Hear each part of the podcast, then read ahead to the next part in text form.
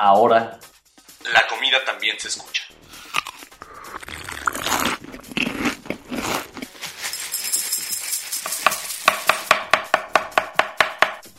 Bienvenidos a Sabores de México.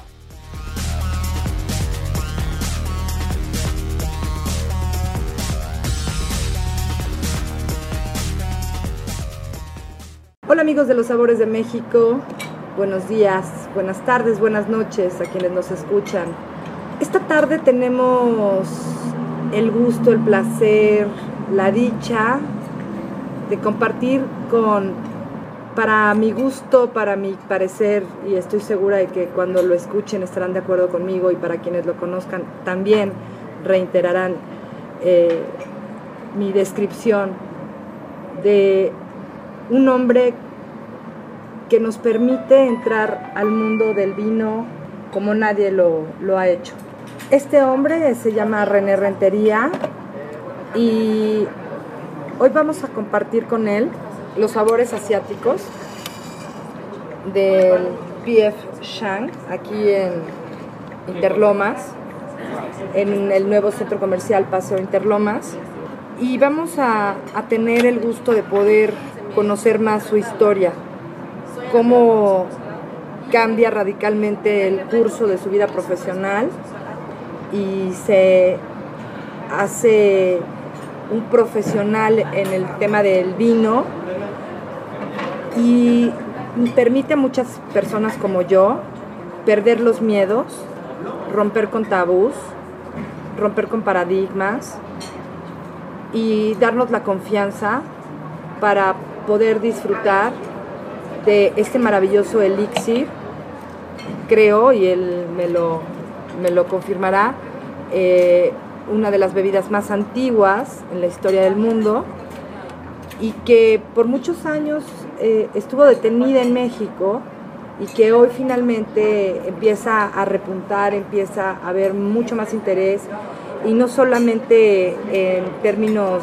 de esnovismo, como, como se manejó por mucho tiempo, sino con una conciencia de un producto que nació en esta maravillosa tierra mexicana, eh, que, se, que evolucionó y que bueno, después estuvo detenida por muchos años y que bueno, finalmente hoy toma, toma su curso y toma su, su presencia a nivel internacional. René, buenas tardes. Él sí, encantado de estar contigo. Es un honor para mí, un gustazo, ¿no? de verdad. Muchísimas gracias. No, gracias a ti, René, porque la verdad es que es cierto que cuando escribí eso de cómo entrar al mundo del vino y no morir en el intento, fue gracias a, a, a, la paciencia, pero sobre todo a esa, a esa manera tan, tan dulce, tan amigable que tienes cuando das los cursos, das los talleres, das los seminarios, das las catas, que, que, haces que toda la gente que en algún momento teníamos el interés de aprender del vino, pero nos sentíamos intimidados por toda esta gente que, que tenía una posición de muy snob, uh -huh. ¿no? Y, y, que nos hacía sentir como eh, incapaces de poder dar siquiera un punto de vista, ¿no? Y, y, un punto de vista simplemente por el sentido del gusto, ¿no? Que todos somos diferentes. Y bueno, eh, por supuesto, esta tarde es para aprender de ti y, y para, para, conocerte más a, a, a la persona, al, al, ser humano y, y, por supuesto, bueno, para que nuestros escuchas, nuestros amigos que nos siguen, puedan aprender más, no solo del vino, sino de maestros como tú y de personalidades como tú. Muchas gracias, te lo Cuéntame cómo ¿Cómo se da este cambio profesional eh, y personal, por supuesto, uh, de la carrera que estudiaste originalmente hacia el mundo del vino? Bueno, yo creo de entrada que el vino eh, te llama, es algo que ya traes. No sé si sea genético, no me, no me atrevería a tanto, pero definitivamente es algo que ya traes, es algo que yo traía. Mi primera copa de vino, pues la bebí a los nueve años, ya muy grande, en una Navidad y resulta que fue, sin yo saberlo, porque me enteré 20 años después, un romané contigo en casa de mi tío. Yo no sabía qué era, yo me acuerdo que me gustó muchísimo. En casa de mi abuela siempre me gustaba a mí de, destapar las botellas. La cava de mi abuela, que más que cava era un, un mueble, allí en la colonia Condesa, eh, en la calle de Amatlán, pues eh, olía Jerez y olía whisky. Entonces esos olores se te quedan. Con esos olores creces, ¿no? Entonces el vino es pasión, es sentir Y eso fue lo que me, me, llamó la atención desde, desde muy chico. Mi familia no ha sido una familia educada en el mundo del vino. Sin embargo, gracias a dos tíos que vivieron, tuvieron sus carreras fuera de México, en Europa, ellos siempre en las navidades eran quienes me incitaban a beber vino, que no alcohol. En mi casa yo nunca conocí en eventos familiares una, una borrachera. Eh, conocí la unión familiar y el vino constaté que es parte de esa unión. El vino une familias, une momentos. Y después de haber estudiado yo una carrera en la Universidad de Anáhuac, la carrera de Derecho, haber hecho un posgrado este, de impuestos internacionales, que parte lo cursé en la Universidad de Harvard, pues resulta que el vino me llamó la atención. Me fue, la vida te pone las cosas de tal forma que yo pienso que las oportunidades tocan una vez a tu puerta, pero no te ruegan. Y aquí estoy. Tuve que cambiar, fue una fue, algo muy difícil porque fue una crisis emocional, personal, financiera, lo más importante, porque empiezas casi de cero, empiezas casi de cero, pero es algo que no me arrepiento, está rindiendo sus frutos, voy a otro ritmo, pero a mí no me gusta compararme con la competencia, yo pienso que este... Eh, le tengo miedo a mi propia incompetencia, más que a la competencia. Entonces mi único reto soy yo mismo, no los demás. Entonces con base en ello, yo voy directo y tratando de acercar una bebida que llevamos más de 6.000 años bebiéndola a todo el mundo. Y vamos por muy buen camino. Mm. Sí, estoy de acuerdo contigo que hoy creo que sí ya hay una conciencia del, del disfrute del vino, con, con mucho más respeto pero sobre todo con, con la conciencia de que hay que aprender como en todo, ¿no? Para, para, poder disfrutarlo más. Y me da mucho gusto porque sí, hace algunos años cuando nos diste el taller de, de vino mexicano en la Escuela Mexicana de Gastronomía de Yuri y Edmundo, uh -huh. recuerdo que mencionaste cómo en México esta tierra... Eh, abrazó y acogió las uvas y que incluso había uvas, bueno, eh, los conquistadores encontraron uvas, pero eran uvas silvestres que no eran adeptas para el vino y cómo eh, después, bueno, se hizo esta gran producción tan buena y de tan buen producto y tan buena calidad que pues le estábamos dando en la torre a, a los vinos en, en, en, la vieja España, ¿no? ¿no? En el viejo continente. Y de, bueno, cómo se, se, se, detiene todo esto y finalmente, bueno, pues eh, se retoma hace algunos años. Hace poco, eh, fue el año pasado, recuerdo una entrevista que hizo Eddie Warman al dueño de una bodega chilena y comentaba que uno de los grandes problemas que veía en México es que no estábamos unidos y no había una industria como tal. ¿Cuál sería tu punto respecto a cómo de estar en un compás de espera por muchísimos años, 200 años mencionaste en aquella ocasión? Es que ya pasaron algunos años, entonces yo me quedé hasta 200. Eh, eh, ¿Cómo es el, el repunte de, de la bueno, es algo triste, es una eh, realidad, pero, pero mi amor por mi país no me ciega para decir la verdad. Y eso cae gordo a muchísimos. La industria no está unida. Los grandes jalan con los grandes y los pequeños jalan con los pequeños. Cuando se quiere incorporar siempre hay un pleito. Hablo de los grandes productores que son el 90%, que no es cualquier cosa, de la producción de este país, con los pequeños. No existe una unión real. Lo vemos, es un reflejo nuestro, me da mucha pena decirlo, Hugo Sánchez nunca destacó como futbolista en equipo, destacó, ha sido el mejor futbolista que ha tenido este país solo. Los mejores mexicanos que han destacado en el extranjero, el mejor alpinista de México, pues es solo, no trabaja en equipo. Carlos Carzolio, Fernando Valenzuela, eh, en la primera medalla de oro el sargento Mariles, no fue un trabajo en equipo, ¿no? Fue solo. El salto en 36 en Berlín, si no me falla la memoria. En fin, no estamos unidos, es una realidad. Y algo que yo admiro muchísimo de España y de muchos países productores de vino es que cuando se trata de unirse, salen en equipo. Tú vas a la Ribera del Duero o vas a Rioja, todo el mundo va a decir que es el mejor vino, nadie va a decir que es el peor vino, lo cual me parece muy correcto. Sin embargo, todo el mundo va a decir que es el mejor tempranillo, la mejor uva, la tecnología de punta, lo que tú quieras. Sin embargo, cuando el gobierno autónomo de La Rioja o el gobierno español o el Instituto de Comercio Exterior de España Dicen, aquí hay tantos millones de euros. Únanse, son uno solo.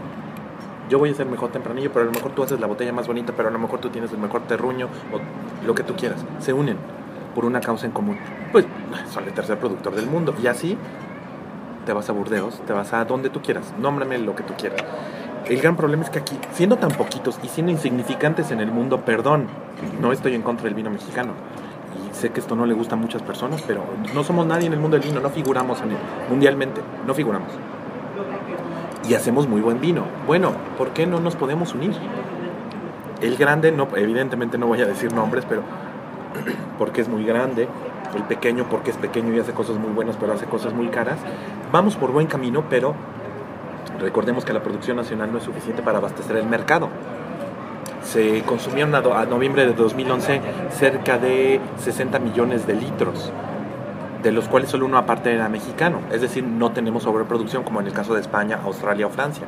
Sin embargo, se espera que para el 2015, según cifras de Don Licheto, eh, estemos consumiendo más de 100 millones de litros de vino. O sea, hay para todos, el pastel no se ha partido, igual que en la gastronomía, no, no, no se ha repartido, perdón. En, en ese sentido, ¿cómo sientes el crecimiento en el consumidor? Eh, ¿Qué tanto hemos crecido en consumo Se ha de crecido vino? muchísimo, pero estamos en un cuello de botella. ¿Por qué? Porque están consumiendo los mismos. Tú eres consumidor asiduo de vino y entonces si antes consumías puro Francia, ahora llegas a consumir Sudáfrica o Argentina. Pero eres tú. Entonces antes compras dos botellas, ahora compras diez. Pero hay un mercado potencial que nadie, absolutamente nadie ha puesto sus ojos en él. En México son 10 millones de personas. El mercado real en México son alrededor de 200 mil personas que consumen vino. Pero el mercado potencial son 10 millones. Él sí, díselo a un productor, véndale una botella a 10 millones de consumidores y buenas noches.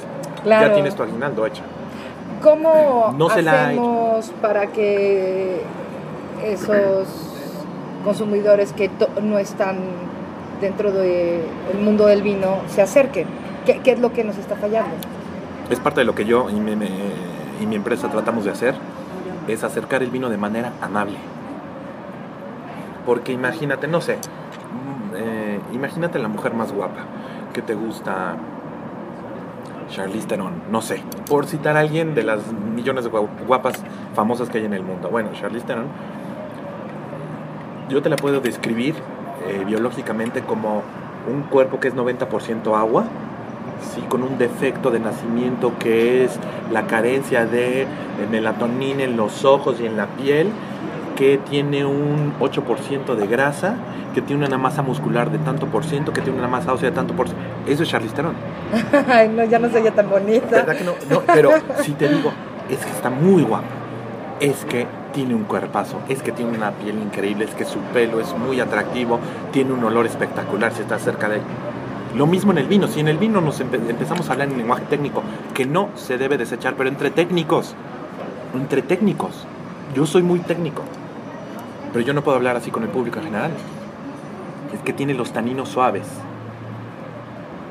De entrada, ¿qué demonios es un tanino?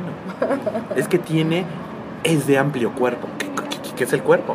Todos, no ha habido alguien en México, excepto mi maestro, o bueno, mis alumnos ya, pero que si le pregunto qué es el cuerpo, nadie me sabe responder técnicamente qué es el cuerpo del vino. No conozco a nadie. ¿Y ¿Cuál es el cuerpo del vino? El cuerpo del vino es una es un descubrimiento del profesor Peinado, padre de la enología moderna, no mío, yo solo me sumo a él, y el de Burdeos, ya murió. Que este, el cuerpo del vino se refiere a un índice de flexibilidad, a un diferencial de alcohol y acidez. Es algo más técnico, no es que, que mire cómo se desliza, Pero es que si lo veo, no voy a ver el cuerpo. No, no, el cuerpo no se ve, el cuerpo se siente. A la hora que... A la hora de beberlo. de beber. O sea, tengo, por ejemplo, unas técnicas muy eficientes para entender el cuerpo, pero eso ya es muy técnico. No le digas a alguien un- que tiene mucho cuerpo, dile, te va a ser muy placentero. Por ejemplo, la sopita picosa que nos estamos tomando, generalmente con vino tinto va muy mal, porque el vino tinto es astringente. Es una sopa hot and sour soup de aquí en P.F. Chang's, que es picante. Con un vino muy bueno de la Ribera del Duero, pero, pero astringente, el picante se va hacia arriba. Este, que es un cuerpo de ligero a medio, es un vino de Washington, del estado norteamericano de dulce, Washington, de ligeramente dulce y más ácido.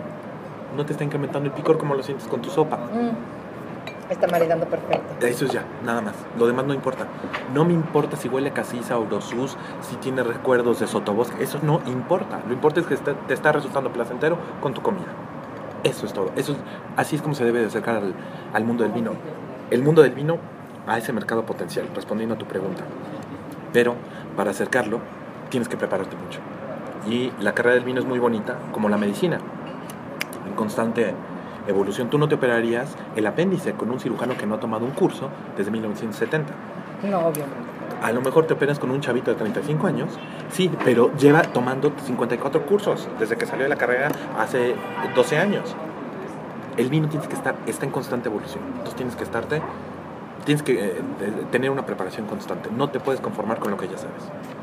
Ha crecido también en, en términos de, de expertos y de, y de, ahora sí que profesionales del vino en México a, a un, a un grado importante. Sí, se ha crecido. Vamos por buen camino, pero no es suficiente. No ha, no ha sido suficiente. ¿Por qué? Porque en ocasiones, no todos, yo tengo muchos amigos, yo me llevo muy bien con todos. Y eres de ocasiones no. pocos, ¿no? O sea, En ocasiones repiten mucha información y no se preocupan por investigar. Y cuando eres o te precias de ser experto, tienes que investigar a fondo. No conformarte con lo que te dicen. Porque Francia será Francia, pero Francia también se equivoca. Francia no es Dios. A mí me da mucha risa con las calificaciones. ¿Ves la puntuación de vino sobre 100, por ejemplo? Oye, es que ¿por qué no le pones este 100 un vino? Es que yo solo le pongo 100 a grandes vinos. Bueno, ¿y cómo, cómo defines un gran vino, un vino caro? No, pues buenas tardes. O sea, pues eras Dios, ¿no? Me lo dijo alguien de Monterrey, un bloguero de Monterrey, que cómo me atrevía yo a poner eso. ¿Ya a quién te refieres? Pero, y no es que esté mal, me encanta su entusiasmo, pero hijo, per- perdón, con todo respeto, ¿qué preparación puede tener para decirme eso? Entonces, yo creo que es Dios, porque entonces solo Dios pone calificaciones de sí. O sea, eso no puede ser. Eso no puede ser. Es lo que sientes. Hay que distinguir para saber de vino, la calidad es 100% objetiva, eso está fuera de discusión. Pero el gusto es 100% subjetivo. ¿Qué preparación tienes para saber distinguir tu gusto de tu calidad? Si no tomas nada ácido, difícilmente el champán te va a gustar, pero tienes que tener la preparación, porque es muy ácido el champán, pero tienes que tener la preparación suficiente como profesional para distinguir, ok, yo no tomo cosas ácidas, pero qué bueno está este champán. En mi caso particular, yo no soy mucho de vinos dulces, pero hay unas joyas en vinos dulces que, bueno, ¿por dónde empezamos? Burdeos, eh, Hungría, Alemania, Austria, Suiza, que Hace poco tomamos un toscano con, hay, hay unas cosas con copas y corcho muy bueno. Entonces, pero no puedo dejar de reconocer la calidad. Yo no me lo voy a comprar, pero a la gente le importa un bledo lo que yo, como alguien que se dedique a esto, beba o no beba. Le importa que le diga qué va a sentir con eso. Y resulta que en México la mayoría de las personas eh, se van mucho, en, en cuanto a gustos gastronómicos, se van muchísimo por esa parte de dulzor, lo cual está bien, es nuestro paladar. Entonces tienes que saber adaptarte a lo que te está pidiendo el cliente. Los vinos que se hacen en México están están pensados, están estudiados para la genética de los mexicanos o estamos siguiendo las mismas técnicas y los mismos sabores y buques que en Europa, porque somos físicamente y biológicamente diferentes. Claro. Ahorita, bueno, Qué buena pregunta. Mira, decían los romanos hace más de dos mil años, nihil omne subsole, nada nuevo bajo el sol. El estilo lo siguen copiando de Francia. México es pa- todos. ¿Está mal? No, no está mal. Pues porque llevan dos mil años haciéndolo. Si te vas, el estilo realmente es español o francés o italiano y ya, eh, con sus excepciones. Está mal, no, no podemos hablar de un estilo mexicano.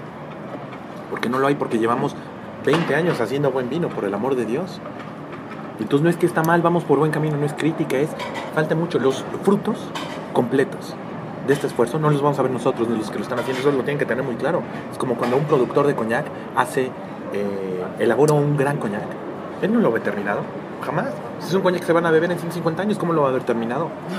Bueno, igual en el vino. Eh, igual, en, eh, igual en el vino, ¿no? Entonces, eh, ¿qué pasa? Pues se hacen mezclas europeas o inventan un poquito de mezclas, pero no está mal, eso no, no, no, no- es crítica. no es crítica, es que estamos hallando nuestra personalidad. Francia lo hizo hace muchos siglos, nosotros lo estamos empezando a hacer. No está mal, el fruto tiene que quedar claro, no lo vamos a ver ninguno de nosotros. Y hay grandes enólogos en México, ¿eh? Estoy hablando del doctor Víctor Torres, Paco Rodríguez, Laura Zamora, eh, Hugo da Costa, por supuesto, sin duda alguna, Hugo da Costa. Eh, en fin, por mencionar algunos que me vienen a la memoria, no quiero este, me, quisiera mencionar con justicia a todos, pero bueno, no podría porque hay muchísimos. Pero, eh, bueno, Camilo Magoni, por Dios, el, decano de los enólogos. En fin, están haciendo muy buenas cosas, pero se está copiando un estilo y se está buscando un estilo, lo cual está bien, ¿no? No, no es crítica. Estoy descubriendo una realidad y me parece muy bien. Porque cada vez estamos haciendo mejor vino en México, eso es una realidad innegable, lo cual me encanta.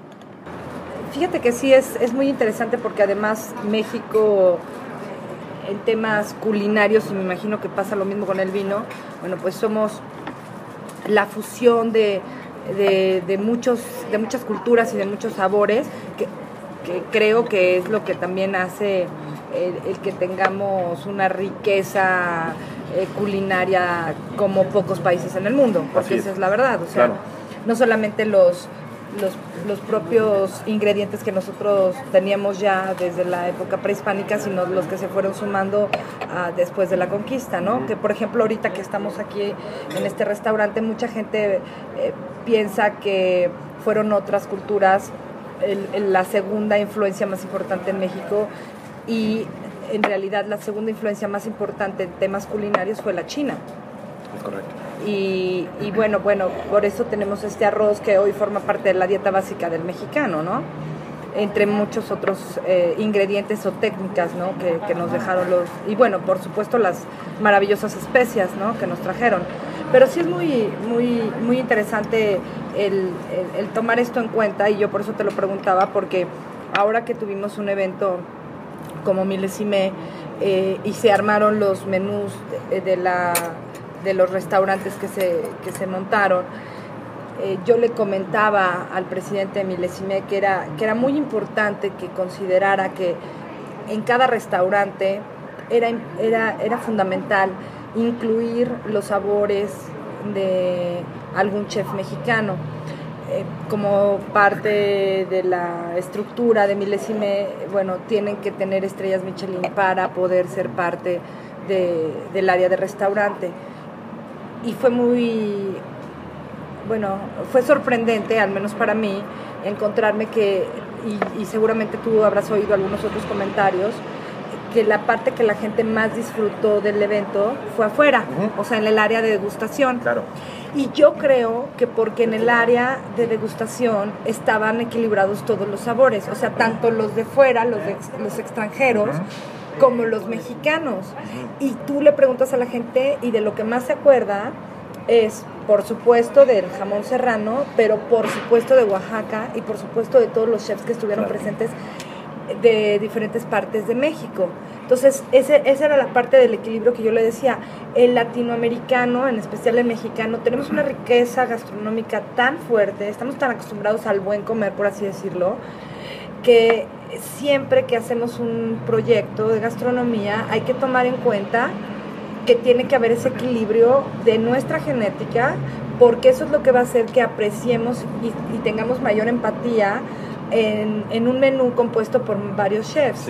Y que lo que puede darle ese toque tan especial es el, integrar los sabores que un chef mexicano le puede aportar, ¿no? Sí, claro. Entonces, te pregunto esto porque a lo mejor también es importante considerar en el mundo del vino que eh, estos vinos que se están elaborando en nuestro país sean ad hoc a nuestra genética, ¿no? ¿Dónde nace el vino? ¿Cuándo se sabe de dónde nace el, el vino? no hay un lugar exacto. Se cree que nació en, eh, eh, en el famoso creciente fértil, en la región de Mesopotamia, entre los ríos Tigris y Éufrates pero acaba de haber un descubrimiento en febrero de 2011 de un lagar, es decir, de una bodega de vino en Armenia. O sea, de, ahí viene toda la capacitación que se Exactamente, pero había también un vino en China, vasijas que encontraron de hace 7000 años. El lugar no es exacto, evidentemente fue Asia, eso es un hecho, y fue un descubrimiento fortuito. La primera noción que se tiene de eh, del vino es en la Biblia, escrita en la Biblia, mucho más antigua que Sumeria o que Egipto, es en la Biblia, ni se diga que Grecia, obviamente, lo más antiguo es en la Biblia, porque el primer borracho documentado de la historia es eh, Noé, en el libro del Génesis. Una vez que encalla el arca, eh, planta vidas y dice, documenta la borrachera su consecuente cruda. Cuando sus hijos se burlan de él porque empieza a hacer show, literal, en la tienda y sus hijos le dicen, ya, bueno, los hijos estaban atacados de la risa, Sem, Cam y Jafet. Hasta que uno de ellos le dice, bueno, ya papá, ya no hagas el oso, entonces ya lo tapan. Está, bueno, hay una pintura en la capilla Sixtina de ese hecho y está en el libro del Génesis en la Biblia. Entonces, y esto te está hablando de más de 900 años, más de mil años antes de Cristo. Entonces el vino es antiquísimo, el vino es muy antiguo, ha formado parte de eh, hablar de la historia del vino es hablar de la historia del hombre. ¿Por qué? Porque el vino es un producto de la agricultura y el hombre se vuelve sedentario una vez que descubre la agricultura. El vino es un producto agrícola. Entonces, ¿desde cuándo nos acompaña? Pues desde que el hombre descubrió la agricultura. ¿Cuándo? Pues no se sabe, no hay ningún mérito para nadie. Entonces, ¿es un mérito de quién? No de un solo hombre, es mérito de la humanidad. Es lo bonito del vino. No se le atribuye a nadie en particular. es nuestro gran compañero desde que decidimos dejar de cazar para volvernos sedentarios más bien desde que las mujeres decidieron, es que dice la chef Ada Valencia, y quiero hacer aquí en paréntesis, me encantó porque hace poco estábamos en una reunión en la que decía que en realidad se volvieron sedentarios porque la mujer estuvo harta de estar persiguiendo al hombre de aquí a que cazara el mamut, hasta quién sabe dónde, y entonces la pobre tenía que andar ahí cargando todos sus cacharros, hasta que dijo un día, a ver, yo te espero aquí en la cueva, cuando termines de cazar me traes al animal y yo aquí con mucho gusto te lo hizo. Pero en que no le falta razón. Sí, no, dice, pero en realidad fue gracias a las mujeres que seguramente se hartaron de estar persiguiendo a sus hombres, ¿no? Obviamente. y de que de aquí a que cazaban al mamut. Eh, ¿Cómo sientes, por otro lado, el interés de las personas por capacitarse y por aprender más del mundo del vino? Bien, muy bien. En México, hablando de mi país, muy bueno. El problema es que el, eh, en general el mexicano o el hispanoamericano nos conformamos mucho, tenemos una, una un defecto que es el síndrome del producto terminado ¿qué es esto? ¿Ya? Ah, es que ya tomé curso con el mejor sommelier del mundo, ya soy como él. Ya no hay nada que mejorar. Sino el producto terminado, ya no puedo mejorar el producto. Grave, grave error. Por eso cuando alguien me dice que yo sé mucho de vinos, yo cada que regreso, tengo la fortuna de regresar de, Europa o de, Sudamérica, eh, sigo, pues le copio a uno de los grandes maestros de los que he aprendido, Sócrates entre más me doy cuenta, entre más aprendo, más me doy cuenta que no sé nada. Falta muchísimo por aprender, pero muchísimo, porque no figuramos ni a nivel técnico, ni a nivel enológico, ni a nivel sommelier en el mundo. No está mal, estamos empezando, tenemos 20 años, por favor, no podemos ensoberbecernos con tan poco. Por poner un curita no nos podemos llamar cirujanos. Yo he dado cursos de 15 horas y con esos cursos, gente, muchas, mucha gente ya da cursos un día le decía a mi gran amigo Ricardo Muñoz ahorita, Ricardo, eh, es como si tú me das un curso de, chiles rellenos, pero eso no me hace chef. A lo mejor voy a ser especialista en un chile morito, un chile cascabel, rellenarlo de carne, de queso. Eso no me hace chef, mucho menos experto en cocina mexicana. Son dos cosas muy diferentes. Pero si hay ese interés. Entonces, mientras haya el interés y saberlo conducir, esa energía que existe, muy bien. En Baja California se está haciendo, es el esfuerzo más, más notable a nivel técnico y a nivel servicios se está haciendo aquí en México. Baja California hablo de la Universidad Autónoma de Baja California que tiene la especialidad de enología, que no la carrera, porque también muchos ya tienen, es que yo ya soy enólogo, espérame, espérame. Falta mucho. ¿Dónde puedes estudiar enología como carrera? En el mundo, en, eh, cerca de México, la más cercana es Davis, la Universidad de California en Davis. Yo ahí tomé un curso que no de enología, sino de wine marketing, es, hoy por hoy la universidad más técnica en el mundo en lo que a manufactura, no me estoy diciendo manufactura, en cuanto a producción del vino se refiere. En Davis está a 20 minutos de Sacramento. Evidentemente las más emblemáticas, Burdeos y Montpellier en Francia, la Católica de Chile, en Valladolid, en Madrid también tienes esas carreras. Y son países productores de vino. En México no existe la carrera. O sea, es una especialidad y con todo respeto, porque ya he oído gente de, bien intencionada, no es que sean malos, gente bien intencionada que, que dice que es enólogo porque tomó ese posgrado. No, no, no, no, no. Eh, ¿Está No, dentro de la carrera de ingeniería? No, tienes que tener una carrera aparte. Está dentro de en la escuela de gastronomía y enología. Pero, pero van por buen camino, es un muy buen paso. Vamos, tiene, tiene atrás a una de las grandes, eh, de las mentes más brillantes de enología en este país. El doctor Víctor Torres Alegre, gran amigo mío.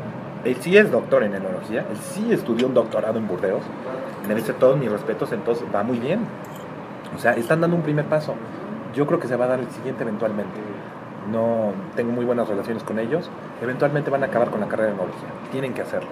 Todavía no da el mercado, no lo está demandando, no se puede adelantar, pero tiene, entre otros, el primer respaldo técnico el doctor Víctor Torres, que merece todos mis respetos, toda mi admiración y cariño. Va bien, vamos por buen camino.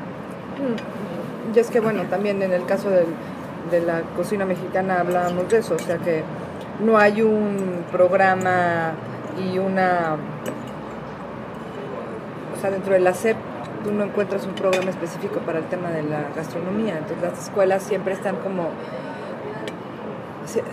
les falta esa, esa parte de técnica importante para poder eh, estar todos al mismo nivel, ¿no? Claro. Yo podría decirlo. Ahorita que mencionabas Baja California se me vino a la mente el tema del enoturismo. Y ayer en, en esta reunión que tuvimos con Cla- Claudio Bortoluz de, La redonda. de La Redonda, platicábamos de, de cómo ahora la, este gran mercado que es la Ciudad de México se ha acercado al, al mundo del vino gracias a estos viñedos que se abrieron en donde originalmente además se dieron ah, se dieron sus primeros frutos porque mucha gente piensa que los primeros, las primeras vides o la primera producción de vino se hizo en Baja California, lo cual es mentira. O sea, el vino, de entrada, porque pues los conquistadores cuando llegaron, pues no se fueron directo a Baja California. Estuvieron mucho más tiempo aquí en el centro del país y aquí hicieron sus primeras pruebas, definitivamente. Correcto. Entonces, eh, bueno, de entrada es bueno que esta tierra que vio nacer a la producción de vino en la, en, la Nueva España esté renaciendo y platicamos de cómo justamente estos viñedos están permitiendo que mucha gente se acerque y conozca más de cerca eh, la producción del vino. Y esto es provoca el enoturismo, ¿no? Eh, sé que en Baja California, o podríamos considerar que en Baja California, por los años que tienen en esto, vamos mucho más avanzados.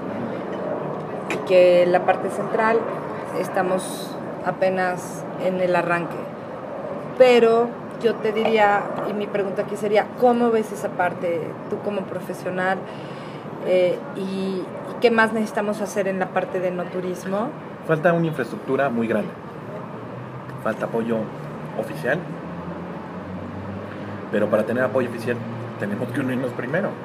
¿Qué ofrecer? ¿A dónde te llevo a pasear? ¿Con los grandes o con los pequeños productores? O sea, es muy incipiente. No que esté mal. No, por favor, no. Para no confundir para, eh, palabras, el que esté incipiente no significa que esté mal. Tiene mucho potencial, pero no se compara con el enoturismo que hay en países grandes productores de vinos. Claro, nosotros somos pequeños, pero un buen punto sin duda Baja California tiene un potencial enorme para desarrollarse y para ofrecer grandes atractivos, que no solo sea el vino. En alguna ocasión entrevisté en, en mi programa de radio a la secretaria de Turismo actual, a Gloria Guevara, sobre las rutas, cuando el presidente de la República lanzó este, esas grutas, eh, perdón, rutas, no grutas, y la primera, por orden geográfico, era la ruta de Baja California, incluía la parte gastronómica, la parte eh, oceanográfica, la parte, el atractivo oceánico, que Baja California es brutal, pero también la parte enológica. La verdad es que no se le ha dado seguimiento. No se le, le dije, le, hice una pregunta, pues con el objeto de involucrar hacia dónde íbamos, cuando le pregunté qué, eh, quién está sumado y quién se puede sumar. Me dijo, René se pueden sumar todos, pero no me dijo quién estaba sumado. Nadie se ha sumado, esa es una realidad. Proyecto oficial, te estoy hablando de un proyecto oficial. Y evidentemente ahí yo como gobierno, si no veo a nadie unido, tengo otras, ahorita nuestro país tiene otras prioridades que estar uniendo a una industria que no significa nada en términos de Producto Interno Bruto. Es que es lógico, yo como gobernador haría lo mismo, no los voy a voltear a ver. Si cada quien, si veo que no están unidos, y es una pena, porque ni siquiera entre los mismos sommeliers, o sea... es una pena, es una pena. Veo que hay dos asociaciones, lo cual tampoco somos tantos como para que hubiera dos asociaciones, ¿no? Primero fortalezcamos una, claro. una como país y luego ya nos ponemos a armar varias, ¿no? Claro, yo estoy de acuerdo con eso. Y, el, y el, mismo caso en el de los vinos, ¿no? Como dices en el caso de los vinos me da mucha pena, pero creo que vamos por buen camino. Tenemos que destrabar ese, ese tapón que está, en cuanto se destrape ese tapón y nos unamos por una causa común, que podrá parecer un poco demagogia, y más en este año electoral, pero que esa causa común se llama México. Tenemos muchísimo para hacer por este país, este país es maravilloso. Lo dijo alguna vez algún sumo pontífice, el primer sumo pontífice que salió del, de Europa, que dijo México bendita tierra. Pues claro que es bendita tierra, pero vamos a unirnos porque tenemos mucho que dar, tenemos mucho que mostrar al mundo y yo hablo de lo que me toca en materia de vinos. Sí se puede hablar de una marca común, Baja California, no México, porque ya varias regiones, Baja California, los vinos de Baja California, tú no hablas de vino español, hablas de un vino de La Rioja, hablas de un vino del Penedés, hablas de un vino del Priorato, hablas de un vino de, eh, Cigales o de la Ribera del Duero, no hablas de vino español, igual en México debe hacerse eso, pero tienen que unirse, tienen que unirse, ver la causa como no son ellos, dejar de hacer el vino que a ellos les gusta, que les está demandando el mercado que no son pintores que lo que haga Picasso lo van a comprar. Falta mucho, falta mucho, nos falta mucho. Tienen que es ubicarnos. En cuando nos ubiquemos y nos unamos, esa es la clave. Ubicarse, prepararse y unirse. Y bueno, ya para finalizar, René, te haría la siguiente pregunta. O más bien te pediría que para quienes todavía están con la duda de cómo hacer sus primeros experimentos en temas eh, del vino, ¿cuáles serían las cuatro, cinco cosas que deben de tomar en cuenta cuando van a seleccionar un vino?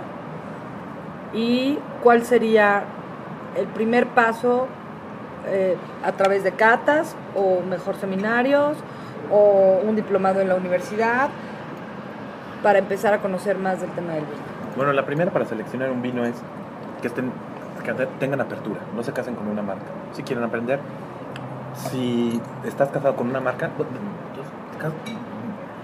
no, nos necesitan a quienes nos dedicamos a esto. Sigan con su marca, que les vamos a vender si no quieren cambiar, lo cual está bien, ¿eh? Quienes quieran aprender, abran, abran la mente, sobre todo abran el corazón. ¿Cómo seleccionar un vino? Pregunten, infórmense tengan la paciencia de informarse y sobre todo, si van al supermercado, el vino entre más barato va a ser no va a ser de guarda. Entre más barato es, es de más rápido consumo. Esa es ley de oro. Un vino de 80 pesos, que los hay, y en México uno de los mejores de ese nivel es el Petit Syrah del Acheto, no es un vino de guarda. Y no está mal, así está diseñado, no es un vino de guarda. Cuesta 86,90 pesos mexicanos, no lo sé, en el supermercado. Bueno, así de sencillo. No es un vino de guarda. Es un vino para consumirlo rápido. Así está diseñado. Entre más baratos, de más rápido consumo. Si vas al supermercado, los vinos que tienen polvo tienen mucho tiempo ahí, no es bueno. Los vinos que estén limpiecitos, desempolvados, que no tengan la etiqueta maltratada, que no tengan el tapón abombado, arriba el corcho, porque significa que tuvieron cambios brutales de temperatura y que el vino viene más maltratado. No que esté echado a perder, que estás comprando más riesgo. Y evidentemente el buen estado de conservación de la etiqueta. Que prueben qué uva, la que quieran. Prueben todo, blanco, tinto. Es que yo solo tomo blanco. Prueben un tinto. ¿Cómo pueden empezar? Quien no se ha acercado nunca al vino, empiecen por sabores suaves. ¿Qué es un sabor suave? Empiecen por rosados, luego vayan a blancos que son más ácidos y terminen con tintos. Así es la fórmula. ¿Cuánto dura cada etapa? Lo que su paladar decida. No hagan caso al que está enfrente de ustedes, que cuando alguien dice que tienes que, no, no tienes que. Aquí no es un tienes que tienes que pagar impuestos. Eso sí tienes que. En el vino no es un tienes que. las leyes odiosas que decía el padre Francisco Suárez de la Escolástica Española renacentista, ¿no? Las leyes odiosas, pero no. En el vino no hay tienes que. En el vino déjate llevar, deja, deja que el vino hable, déjate seducir por el vino, cuál, el que quieras. Si nunca has tomado vino y empiezas por un tinto, el tinto es muy astringente, te seca mucho la boca, no te va a gustar. Empieza por un rosado, está dulzón. El ST Grenache de Santo Tomás, rosé, es espectacular. Menos de 100 pesos. Cocorros. Así cocorros, que lo tiene aquí en PF Chang's, en Chili's y en, y en- Pero no en Chili's, en California Pizza Kitchen. Es un vino que no te cuesta arriba de 300 pesos en restaurante y en tienda menos de 100 pesos. O sea, luego vete por un vino blanco. El vino blanco son más ácidos, pero te van a dar más frescor porque son más ácidos. Y luego terminas con un tinto. Así, esa evolución tiene que seguirse. Y en cuanto a tu segunda pregunta, en cuanto a la preparación, te quieres preparar, bueno, pues evidentemente el primer lugar que voy a recomendar es donde yo me yo donde yo estudié, el lugar que me catapultó a, donde estoy ahora, en la CAF Club del Vino. La mayor profesionalización. Yo todavía no soy escuela, algún día lo seré, no está en los planes de los próximos dos años, pero todavía no soy escuela. Yo doy muchos cursos que están en mi página, si me permites darla, están anunciados en mi Facebook, que es eh, renerretería.com.mx. Eh, ahí están anunciados todos los cursos que damos. Pero si te quieres especializar en la CAF Club- del Vino, y este año se abre en el CESA, la universidad donde eh, me honro en dar clases, la primera maestría en América Latina de negocios del vino. En abril la abrimos y pues para especializarse solo en negocios del vino, no es enseñarte a catar, no es enseñarte regiones, es negocios, cómo hacer negocio del vino. Que esa especialización solo se da en tres universidades en el mundo, pues esa es la tercera. Ay, felicidades. Y por último, tú me irás corrigiendo, bueno, ¿qué hay que ver cuando vas a probar un vino? Verle nada. Si tiene submarinos, pues entonces rechaza. o es que a lo mejor no se limpiaron muy bien la boca. No le vean nada. Siéntanlo. ¿Tampoco lo leemos? Siéntanlo. Ver, si el color está bonito y te gusta, ya, no, déjate de colores más fuertes. El color sí dice mucho. Dice la edad del vino, pero da igual si es joven o maduro. Si te gusta, ¿qué te gusta a ti, Elsie? Por ejemplo, ¿te gusta un Cristiano Ronaldo? ¿O te gusta un Brad Pitt? ¿O te gusta un George Clooney? ¿O una combinación de los tres? No lo sé. Hiciste una pregunta difícil. Son tres estilos, lo mismo en el vino. Lo importante es que, acuérdate, para las etapas de cata son las mismas que las etapas del enamoramiento. ¿Cómo es esto? Vista. Pues la vista atrae. Claro. La vista atrae. De la vista nace el amor. Vista atrae. Olfato provoca. Tú no puedes estar enamorada de alguien que no te gusta su olor. No hablo de su hablo de su olor. Claro, es cierto. Y olfato confirma. Vista atrae, olfato provoca y olfato y gusto confirma. Todo eso es, es, eh, así de sencillo y así de complejo. Y por último, les comento que no se ve bien que en una comida casual levanten la copa, la vean, le hagan, lo muevan. Eh, o sea, y se tarden cinco minutos, o sea, haciendo su cata, porque es de mal gusto, es de mala educación y tampoco está bien. No están yendo a una cata, simplemente van a, a- a ver, a comprobar que el vino no, bueno, pues que obviamente que no esté echado a perder, que no está vinagrado y que sí no tenga los submarinos que menciona eh, René. Y, y, y pruébenlo para que esté bien a gusto y se acabó. Estas Que demostraciones. les cause placer, nada Sí, exactamente. O sea, las demostraciones excesivas eh, no, no, no son necesarias y al contrario eh, se ven mal. Gracias René. De nuevo confirmo que cada vez que estoy con René Rentería aprendo algo. Hoy, hoy aprendí nuevas cosas del mundo del vino. Muchas gracias. Eh, agradezco siempre el poder tener la fortuna y el privilegio de poder estar con personas como él. Beban vino, experimenten vino, pierdan miedo a disfrutar de esta excelsa bebida que combina mucho mejor que cualquier otro tipo de bebida gaseosa y no voy a poner nombres por no darles más crédito del que no se merecen. Y, y adéntrense, compren, compren, empiecen por baratos y también arriesguense y, y compren vinos que, que vale la pena el, el precio que, que cobran. La página de René es www.renerrentería.com.mx. Punto MX. El Twitter es René-Rentería y Facebook igual, René Rentería Wine Consulting and Training, que es el nombre de la empresa. Los invito a que lo conozcan, a que se acerquen, a que lo lean, a que lo disfruten. Óiganlo también en Enfoque Financiero, todos los, Los viernes, a las siete y media de la noche, hora del centro de México. Perfecto. Acérquense, acérquense, oigan y verán que este maravilloso del mundo del vino, uno puede entrar a él y no morir en el intento. Muchas gracias. Él sí, muchas gracias y acuérdense que el vino no se bebe, se vive. Así Muy es. buenas tardes. Salud. Salud. Ahora, la comida también se escucha.